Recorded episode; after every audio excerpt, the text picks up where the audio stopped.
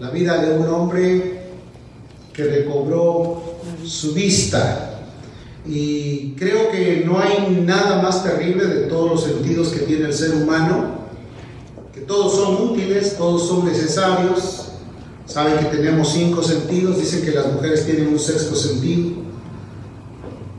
porque casi saben todo. Y ese sentido de la vista es tan especial, tan necesario. David dijo, los cielos cuentan la gloria de Dios, el firmamento anuncia la obra de sus manos. Amén. No puedes expresar tal cosa si no la ves, ¿verdad? Toda la gloria, toda la majestad la podemos ver a través de la creación de Dios, pero la podemos ver porque tenemos la oportunidad de tener una vista. La visión es uno de los, de los tesoros más grandes que tiene el ser humano. Podrá no tener a veces un plato de comida, pero si tiene una visión puede lograr crear alguna idea para poder llegar a sustentar sus alimentos.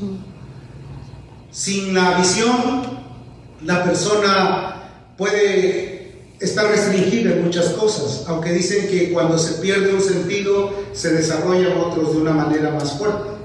Es posible que eso pase. Hace muchos años yo conocí un pastor y un día le preguntaron a él, ¿cuál es tu texto favorito? Y él dijo, Jehová es mi luz y mi salvación, ¿de quién temeré? Amén. Jehová es la fortaleza de mi vida, ¿de quién he de avergonzarme? Y pues los que estábamos ahí nos quedamos sorprendidos. Él, a pesar de su invidencia, usaba una Biblia llamada en lectura braille, lo hacía con la yema de los dedos. Predicaba, se paraba delante de las multitudes y hablaba con bastante convicción acerca del amor y de la profundidad que tiene el conocer a Jesús. Amén. Y eso despierta una verdadera actitud de consuelo en todos los que escuchan. Si Él, teniendo esta imposibilidad, yo que tengo todo, ¿por qué no voy a echar mano de la vida eterna? ¿Por qué no voy a echar hacia adelante cuando sé que tengo todas las cosas casi que están a mi favor? En Marcos capítulo 10, el verso 46 dice, entonces vinieron a Jericó. Jericó era un lugar muy especial. Históricamente en Jericó habían sucedido muchas cosas que habían quedado plasmadas en la historia del pueblo de Israel. Fue en Jericó donde se gestó una batalla gloriosa, donde la mano de Dios fue la que participó personalmente en la destrucción de esa ciudad. Recuerda que era una ciudad amurallada, una ciudad en la que Josué y su ejército ni siquiera tuvieron la necesidad de fundar la espada, ni tampoco de ir con la flecha o la jabalina. Ellos solamente dieron siete vueltas alrededor de los muros y de una forma gloriosa y milagrosa los muros fueron derribados. Amén. Pero ahora esa ciudad mítica, esa ciudad de, que se le habían creado también muchas fantasías, aparte de las realidades de las cuales habían sucedido, Jesús tuvo que venir nuevamente ahí. Era un centro donde él desarrollaba sus actividades. Jerusalén, Judea, Samaria, todas esas zonas, Jesús las recorría de continuo porque Él estaba ahí para ayudar a las necesidades de toda la gente, como en esta mañana yo estoy seguro que Jesús está entre nosotros. Amén. Y Él ha venido para ayudarnos, para fortalecernos, para darnos realmente lo que nosotros estamos necesitando. Ciertamente como seres humanos nuestra mentalidad a veces está muy enfocada en muchas cosas. A veces el agotamiento es tan severo que muchos de los que venimos a escuchar la palabra de Dios sentimos como que no tenemos consuelo para conciliar lo que estamos escuchando y como que el temeroso sueño quiere venir y vencerte por la debilidad, por la ansiedad, por la angustia o a veces también por la falta de enfoque. Después de toda esta época en la que hemos estado viviendo, han pasado muchas cosas. Hay necesidad de verificar que nuestra salud mental está al 100, porque muchas cosas quedaron en complicación para la vida del ser humano. Sobre todo aquellos que en algún momento pasaron por la enfermedad, posiblemente hubo secuelas en las cuales ahora tienen que estar luchando para salir adelante. Sin embargo, el Dios del cielo nos ha permitido estar aquí. Amén. Bueno, dice la escritura que vinieron a Jericó Y al salir él de Jericó, ya iban de salida, él y sus discípulos y una gran multitud que iba con él. ¿Cuántos no quisieran estar alrededor de Jesús? ¿Quién no quería oírlo? ¿Quién no quisiera haber escuchado cuando menos cómo salían las palabras de su boca? ¿De qué manera atravesaban el corazón? Era, una palabra que fortalecía y que a la vez traía retos y convicción para ellos. Jesús estaba hablando, Jesús traía una multitud y dice que ahí en ese momento resurgió la figura de una de las personas de las cuales hoy vamos a tomar un tiempo para poder explicar acerca de. Bartimeo, el hijo de Timeo, que estaba sentado junto al camino. Esto nos deja ver un panorama muy especial. El tumulto estaba ciego, pero no sordo. Él lo escuchó, él pudo oír el ruido, él pudo oír eh, la murmuración, él pudo oír las palabras o las exaltaciones. ¿No te figuras tú que mientras Jesús hablaba y declaraba alguna verdad, la gente no decía, Osana, maestro, aleluya, rabí, por haber escuchado esas frases? ¿Quién no se alegra cuando escucha algo que le llega a lo profundo del alma y le bendice? ¿Quién no puede decir con toda alegría, gloria a Dios por todo lo que escucha de parte de Dios? Hermanos, somos almas vivientes, somos seres que tenemos también la presencia, el Espíritu de Dios. Él fue el soplo de, de vida que nos dio a nosotros. No podemos pensar que a pesar de que el ser humano viva caído, el soplo de vida todavía permanece en ellos. Muchos están muertos en delitos y pecados, pero la gracia de Dios fue formidable para cada ser humano. Amén.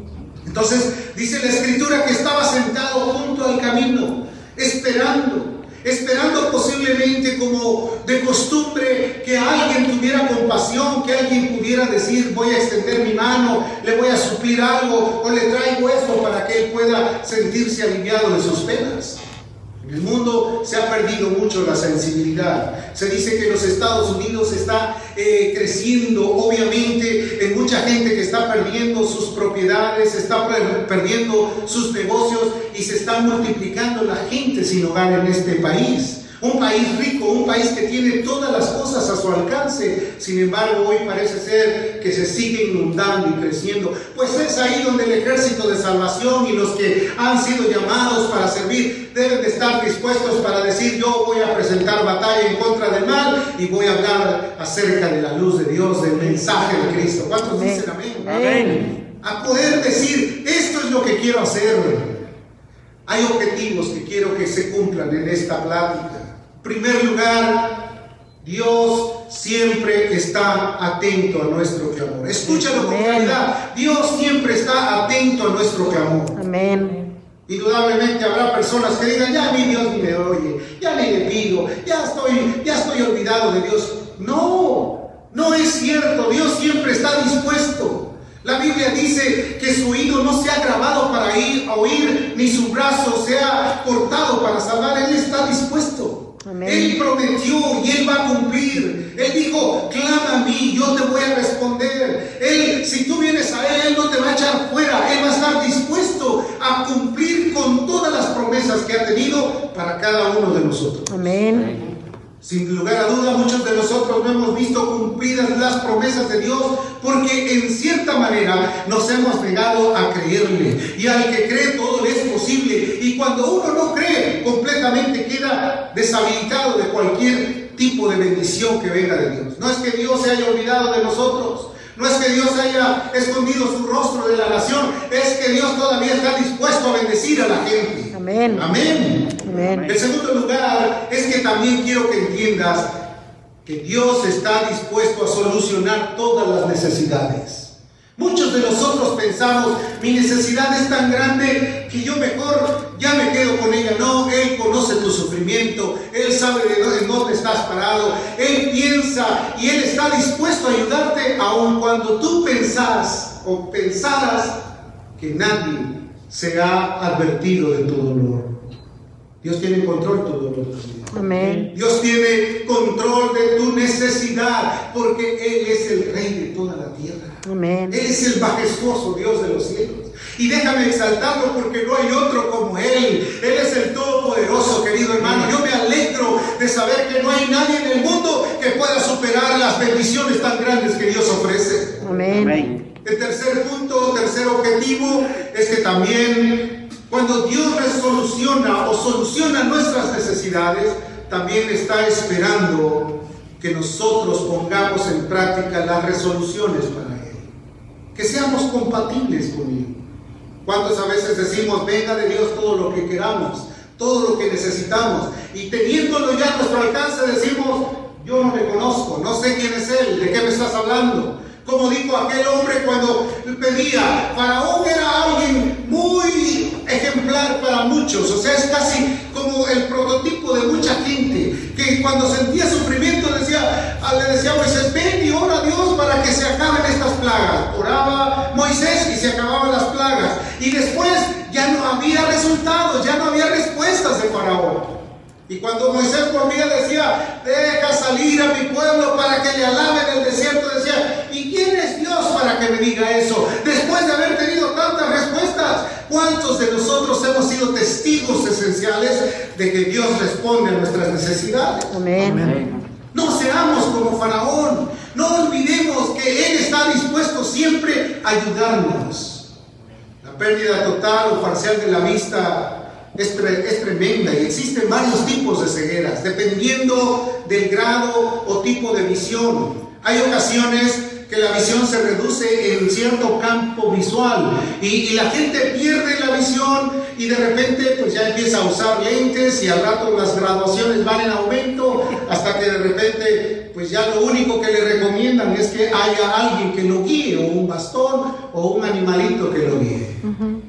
A veces esas enfermedades vienen por problemas que eh, no son reversibles, sino al contrario, van creciendo. Otras veces es por algo genético. La vida, la familia eh, empiezan a tener padecimientos. A veces se dañan ciertas partes del óvulo y todo tiene que ver con lesiones cerebrales, cerebrales perdón. En algunas ocasiones alguien cae y de repente perdió la vista. Los efectos genéticos no dejan de estar también presentes en estas necesidades de la gente. Pero aquí vemos que hay un hombre, Bartimeo, hijo de Timeo.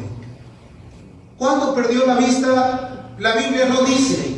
No podemos especular qué fue lo que pasó. ¿Nació así? No. Yo creo que él en algún momento de su vida pudo ver y eso tiene mucho que ver con la aplicación hacia nuestras vidas espirituales. ¿Cuántas veces en el pasado decidimos entregarnos en cuerpo y alma al Señor? Le dijimos, Señor, aquí está mi vida, ahora sí ya no voy a voltear atrás. Y con el transcurso del tiempo, por los tropiezos que tenemos con la vida, porque a veces sentimos que alguien nos dio un mal testimonio, empezamos a decaer nuestra fe y empezamos a declinar y nos olvidamos que el que nos llamó es fiel para ayudarnos en todo momento. Amén. Hay muchos que han retrocedido en diferentes ocasiones de su vida.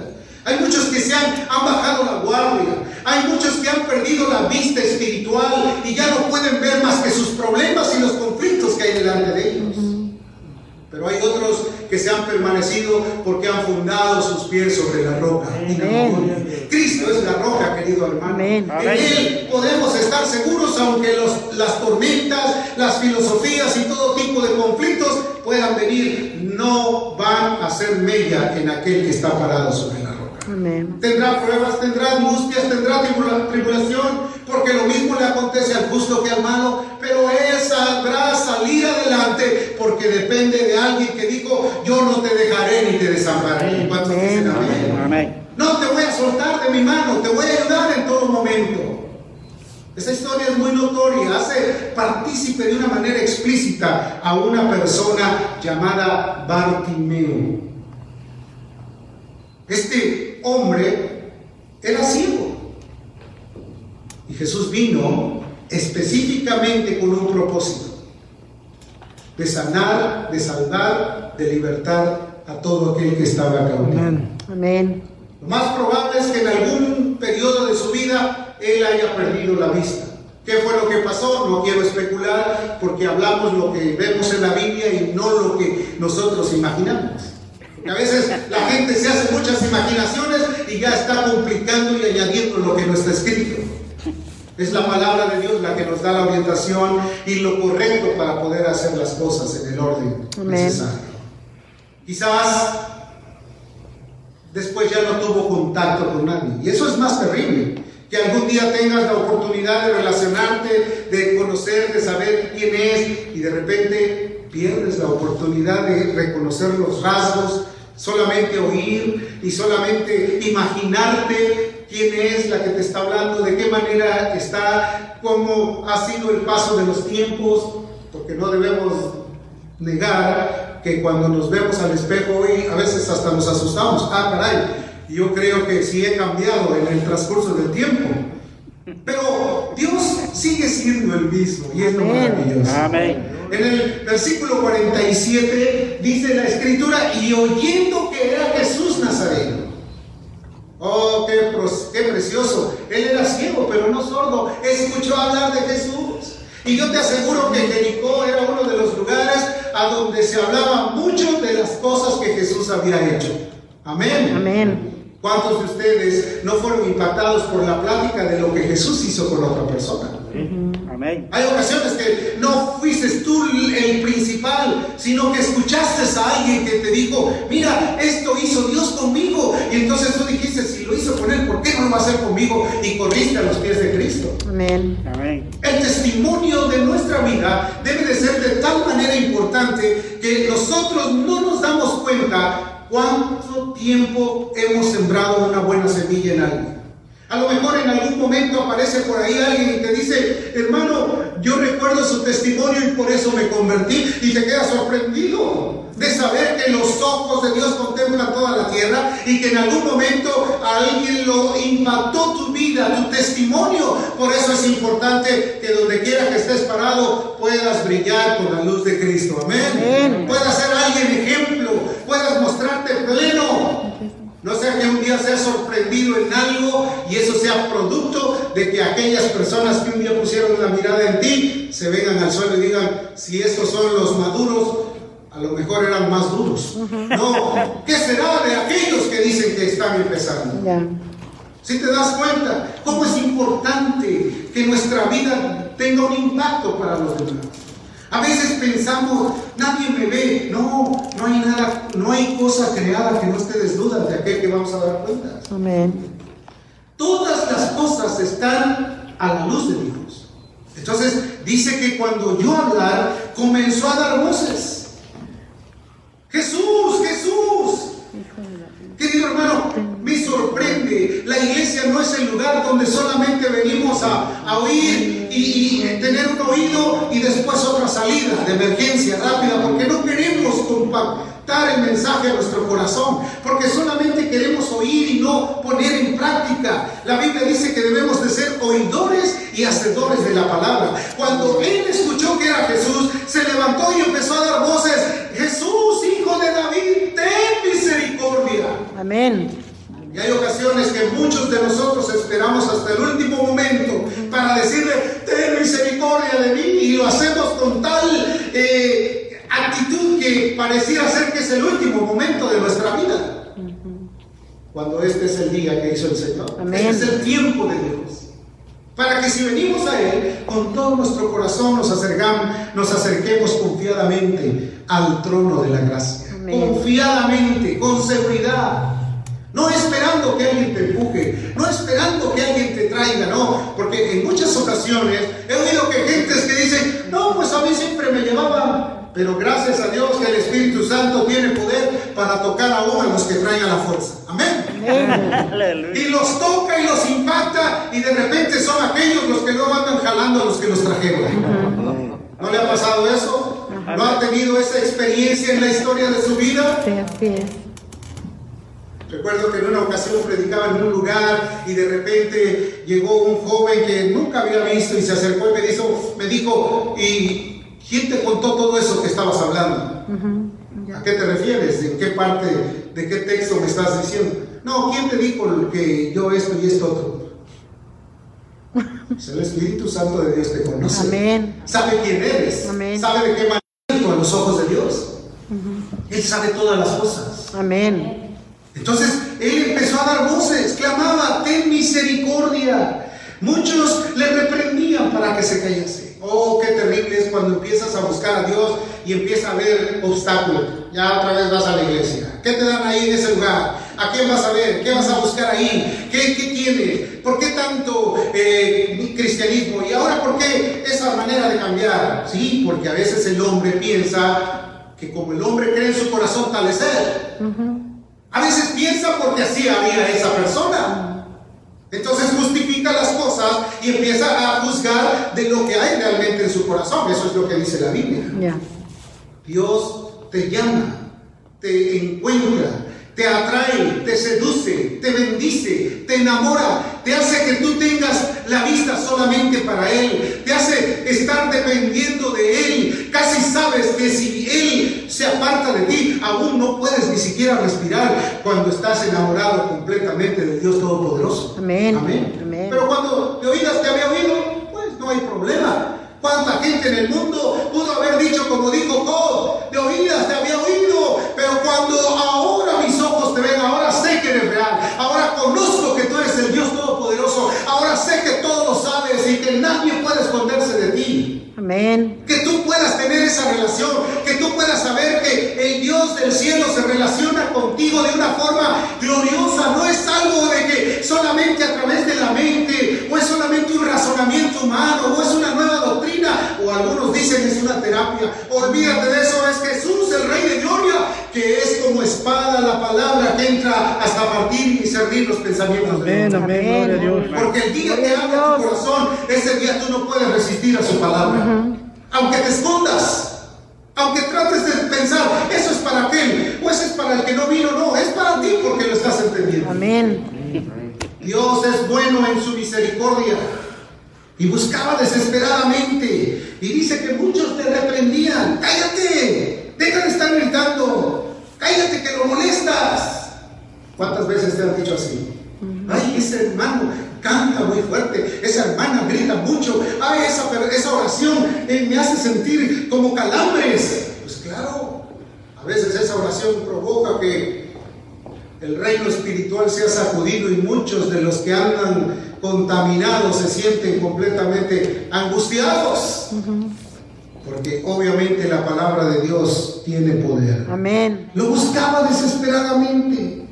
Clamaba con desesperación para ser escuchado. ¿Quién no iba a estar desesperado de estar ahí en el camino mendigando? Sujeto a lo que le pudieran dar. El día que no había, pues no había. Dependiente de los demás. Querido hermano, algo que debes de aprender es que tú solamente dependas de Jesús. Amén. Si dependes de los comentarios de la gente, la gente te va a echar al, al, suelo.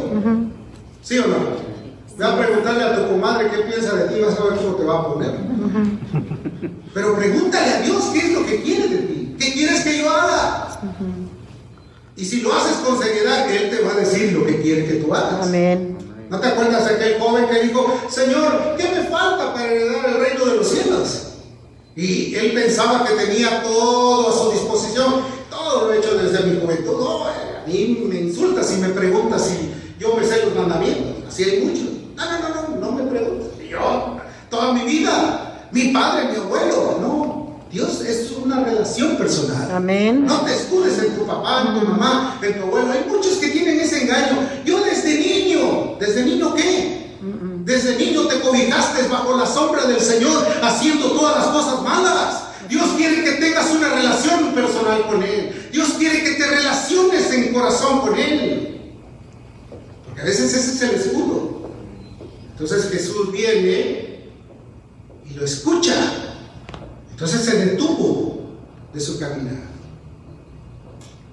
Sí, Él está dispuesto a escucharte. ¿Y sabes qué? Te presta atención.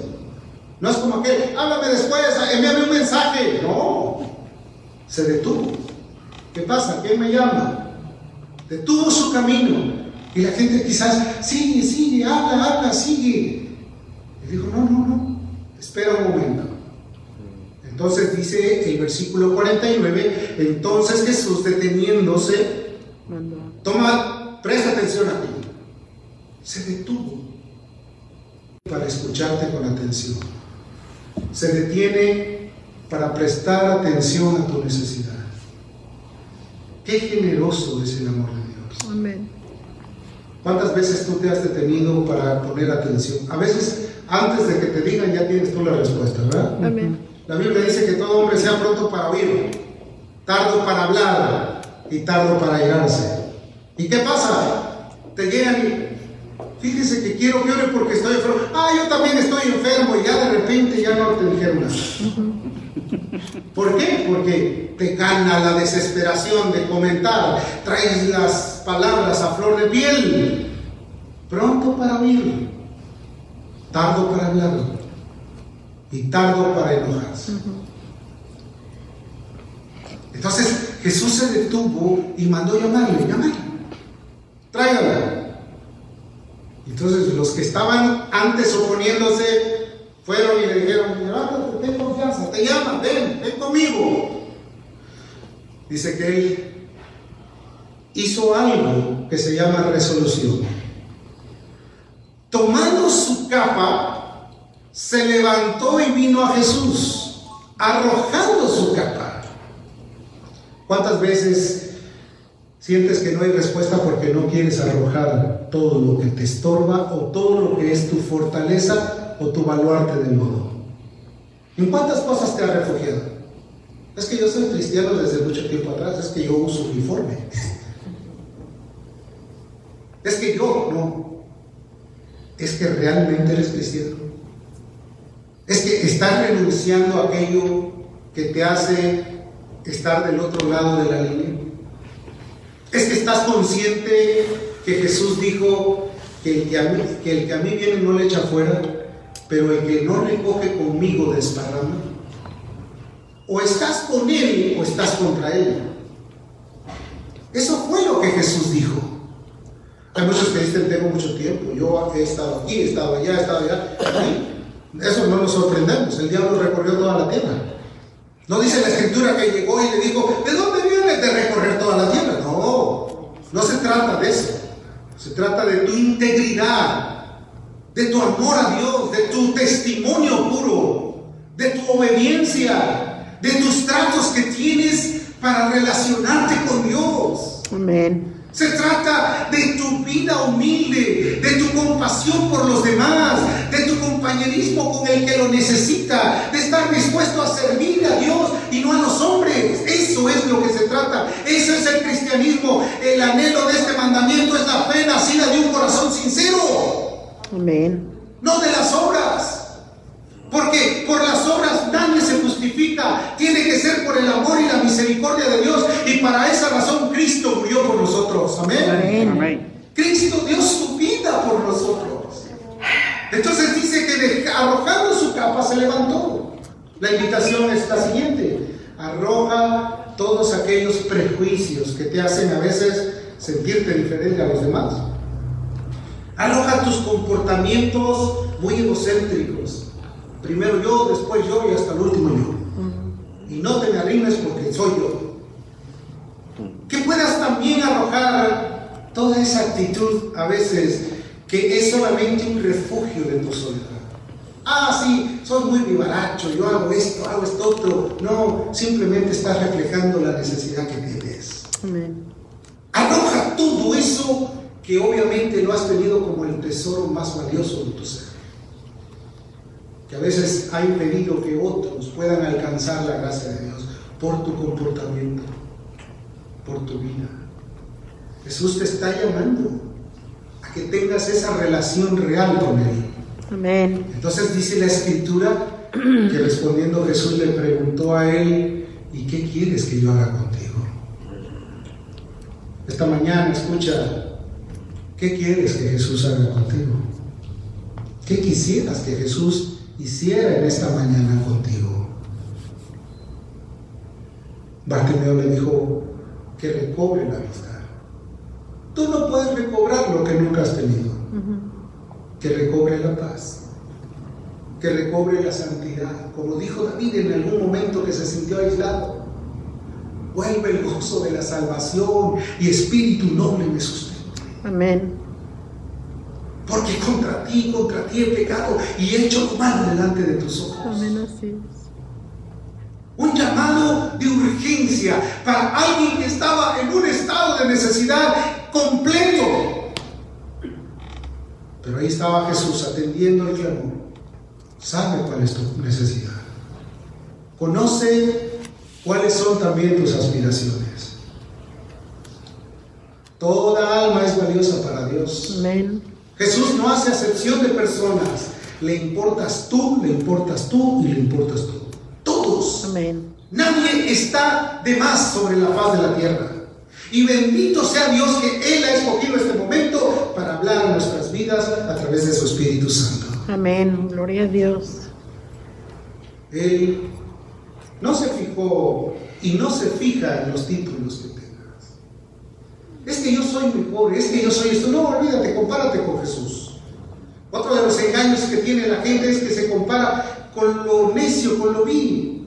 No, compárate con aquel que es nuestro ejemplo a seguir. Amén. Jesús. Pero es que yo hice esto. ¿Has dado tu vida como Jesús? No. Pues te queda muy lejos. Entonces, ve al blanco perfecto. Prosigue la meta del supremo llamamiento de Dios. Amén. Puesto los ojos en Jesús. Si ponemos nuestra mirada en la vecina, en la comadre, en el compadre, olvídate. Pues, ahora sí que, como dicen por ahí, en el país de los tuertos, de los ciegos, el tuerto rey. No. Compárate con aquel que es la majestad sobre la faz de la tierra. Amén. Entonces, para Dios nadie es indiferente. Te ama tanto que murió por nosotros. Amén. Amén. Amén. Amén. Ahora, ¿para qué vino Él? La Biblia dice, para que abra sus ojos, para que se conviertan de las tinieblas a la luz y de las potestades de Satanás a Dios, para que reciban por la fe que es en mí perdón de pecados y herencia en todos los santificados. Para eso vino Jesús. Para que abramos nuestros ojos, para que nos convertamos de las tinieblas a la luz admirable, para que anunciemos las virtudes del que os llamó de las tinieblas a la luz, para que no estemos de sobra sobre la tierra, haciendo lo que Él quiere que hagamos. Amén. Que al fin y al cabo, haciendo lo que hagamos, vamos a ser llamados siervos inútiles. Así es. Imagínate si no haces aún lo que Él quiere.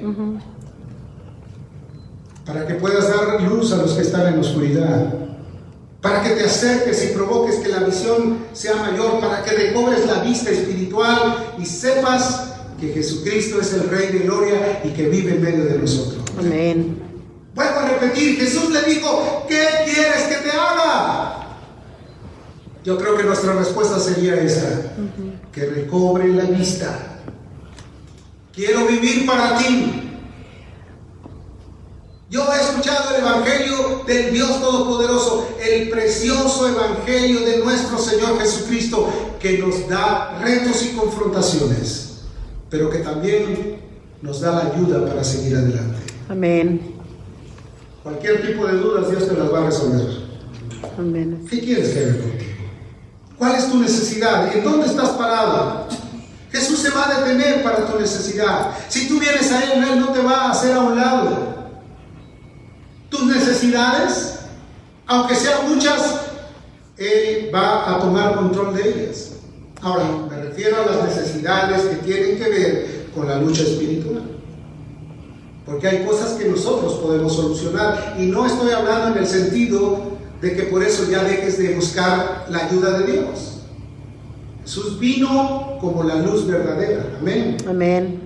Juan capítulo 1, el versículo 9 al 13 dice, aquella luz verdadera que alumbra a todos los hombres vino a este mundo, venía a este mundo. En el mundo estaba y el mundo por él fue hecho, pero el mundo no le conoció. Tú háblale a la gente de Jesús y a las nuevas generaciones ya ni saben quién es Jesús. Ent- Entiéndelo. Ya muchos, ¿de qué estás hablando?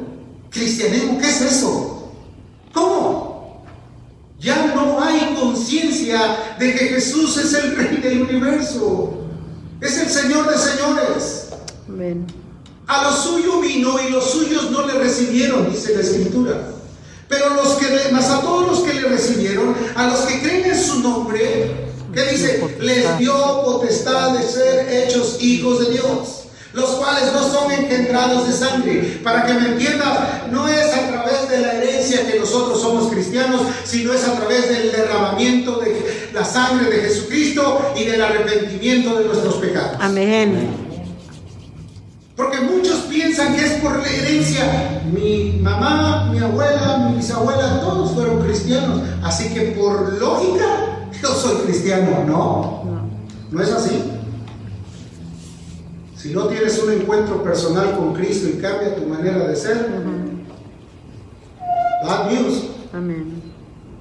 Jesús quiere tratar con nosotros personalmente. Amén. Ni de voluntad de carne, ¿a qué me refiero? Pues yo lo traje, ahí lo dejé. Hay que se encarguen hasta que lo conviertan, ¿no? El que convierte es Jesús. Amén. El que convence de pecado es el Espíritu Santo. Y cuando la persona entra en convicción, lo primero que hace es reconocer que ha pecado delante de Dios. Amén. Así es. Amén. Sí, perdóname, ayúdame. Ni tampoco de, volu- de voluntad de varón. Tú me gustas para ser cristiano, ya eres cristiano. No, nadie tiene ese derecho. Jesucristo es el único que tiene el derecho de decir, tu nombre está escrito en el libro de la vida. ¿Cuántos, Amén. dicen amén? ¿Cuántos quisieran que su nombre fuera anunciado el día que fuéramos llamados a cuenta? Amén. Entra el gozo de tu Señor. Fulano de tal. Y había una gran multitud, dice, de toda la faz del mundo. Estaban ahí. Y los libros fueron abiertos. Y los libros de las obras fueron abiertos. Y el que no fue hallado en el libro de la vida no entró al gozo del Señor. Búsquele, por favor, ahí debo de estar. Por favor, eh, en la otra hoja, a ver, déjeme ayudarle. No aparece tu nombre. Está en el libro de las obras, sí, el día 30 de mayo, en el sur de Los Ángeles, yo te estuve hablando a tu corazón y tú dijiste, ah, eso no es. Me olvido de eso. Un día, Belsasar tomó las copas del templo de Dios. Invitó a sus amigos, hicieron fiesta, dijeron, todo está lleno de alegría, se sirvieron vino, bebieron hasta perder la noción. Y estando en un momento tan de festejo tan profundo, apareció una mano en el encalado de la pared que escribió Mene Mene Tekel. Cortado ha sido por no ser hallado fiel. Y esa noche Belsasar fue llamado a la presencia de Dios. Que seamos hallados en el libro de la vida. Amén. Que el día que suene la trompeta, felices partamos para él. Una mujer me dijo, no, dice, el día que suene la trompeta yo me le agarro de los pies de alguien. No es así. Jesús viene por nosotros. Amén. Amén. Jesús está aquí. Cuando vino a Jericó, toda la gente supo que hay Dios sobre la faz de la tierra. Amén. Amén. ¿Qué quieres que haga Jesús contigo? Volver a regresar a lo que antes tenías, a tu fervor, a tu insistencia, a tus anhelos por cambiar al mundo, por vivir para Dios. Hay veces que dicen, es que estaba joven. Oh, querido, Jesús sigue actuando contigo de la misma manera. Amén. Y cuando te me andas durmiendo, te dice, levántate, dormilón, vámonos. Para arriba. Como le dijeron a aquel hombre que se fue a dormir allá en, en el barco. Jonás, levántate. Jesús sigue preguntando, ¿qué quieres que Dios haga? ¿Quieres decirle a Él lo que tú quieres? Este lugar está abierto para que vengas, para que le digas, esto es lo que yo quiero. Yo quiero ponerme a bien contigo. Yo quiero vivir para ti. Así que cierra tus ojos.